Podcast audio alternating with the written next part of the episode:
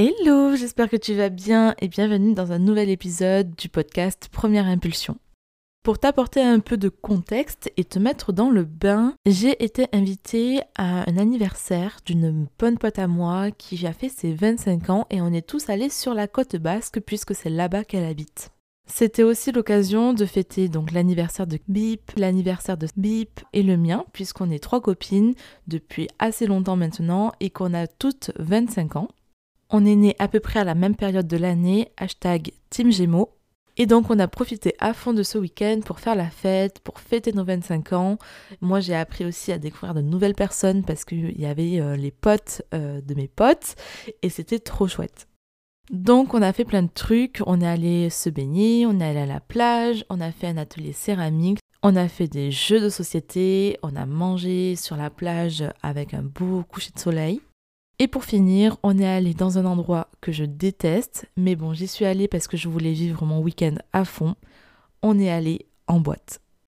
Résultat des comptes, j'ai vraiment peu dormi sur tout le week-end. Je crois que j'ai dû dormir à les max 8 heures sur tout le week-end, ce qui n'est pas du tout dans mes habitudes, ok? Moi, je suis une petite mamie. Euh, je me couche aux alentours de 22h, 22h30. Je dors. Le matin, je me lève entre 6h et 7h et basta. Donc autant te dire que quand je suis rentrée de ce week-end de folie, euh, j'étais extrêmement fatiguée. Étonnamment, je me suis surprise parce que j'ai réussi à faire des trucs, mais par exemple pour ma communication, ben j'ai eu la flemme. La fatigue pour moi, c'était pas forcément une excuse parce que je faisais des trucs donc j'avais assez d'énergie pour encore faire des choses. Par contre, il y a eu un domaine où j'ai vraiment eu la flemme et il faut savoir que la flemme existe, qu'on a le droit d'avoir la flemme et aujourd'hui je fais cet épisode pour désacraliser la flemme dans l'entrepreneuriat parce que dans les discours, on nous pousse toujours à être hyper discipliné, à passer à l'action, à être motivé, et il le faut pour réussir. Mais je pense qu'il faut aussi prendre en compte le fait que nous ne sommes pas des robots, que nous ne sommes pas des machines, et que nous sommes des êtres humains qui ont des émotions, qui traversent parfois des choses dans la vie, et aussi qui peuvent avoir la flemme. Donc de la discipline, oui, mais des machines, sûrement pas. En termes de caractère, on est tous différents. Certains vont aimer se buter à l'effort, à quelque chose de très militaire, de très travaillé, de très bosseur, de se mettre à fond dans un truc sans compter les heures. Et parfois d'ailleurs ils le regrettent parce qu'ils se sentent trop dépassés, ils sont à la limite de frôler euh, le burn-out. Puis il y a d'autres personnes qui vont y aller plus doucement, qui vont prendre leur temps, qui vont prendre le temps de réfléchir, de mettre les choses en place, qui vont espacer aussi les, euh, séances de travail intenses. Et du coup, ça c'est plus considéré comme du slow entrepreneuriat.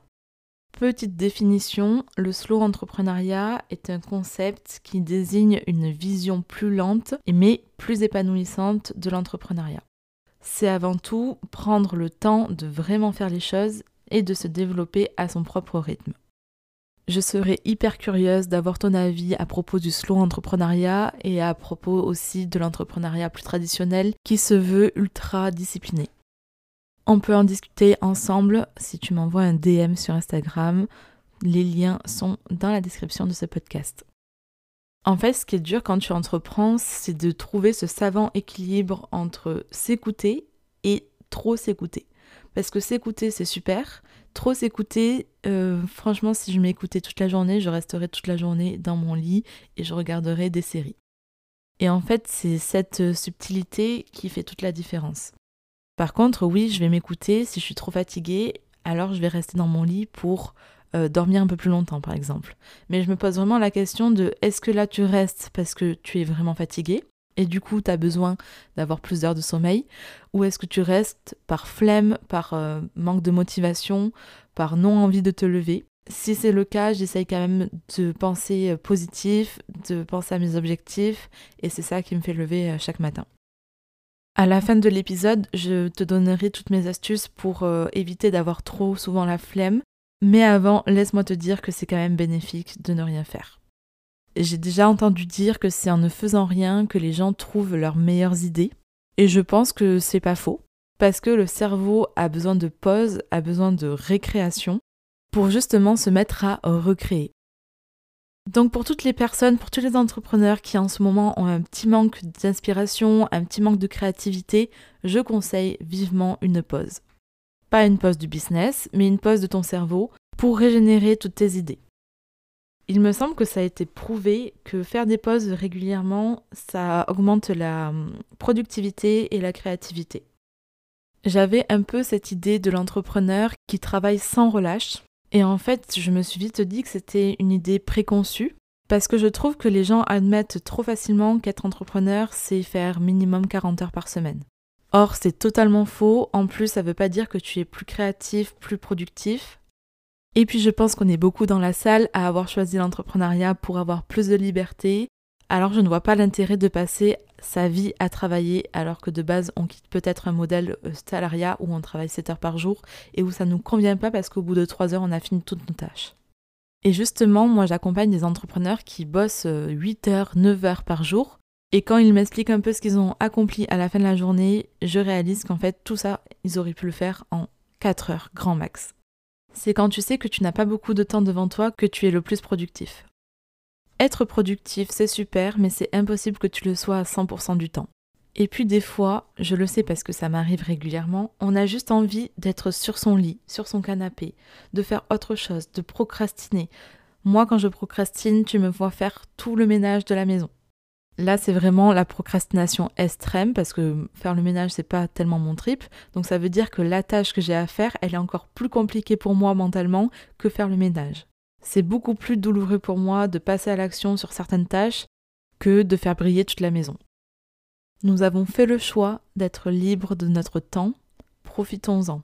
Nous avons fait le choix de ne pas recevoir de salaire en échange de notre existence, profitons-en. Le tout, c'est d'arriver à trouver l'équilibre entre ta vie pro et ta vie perso.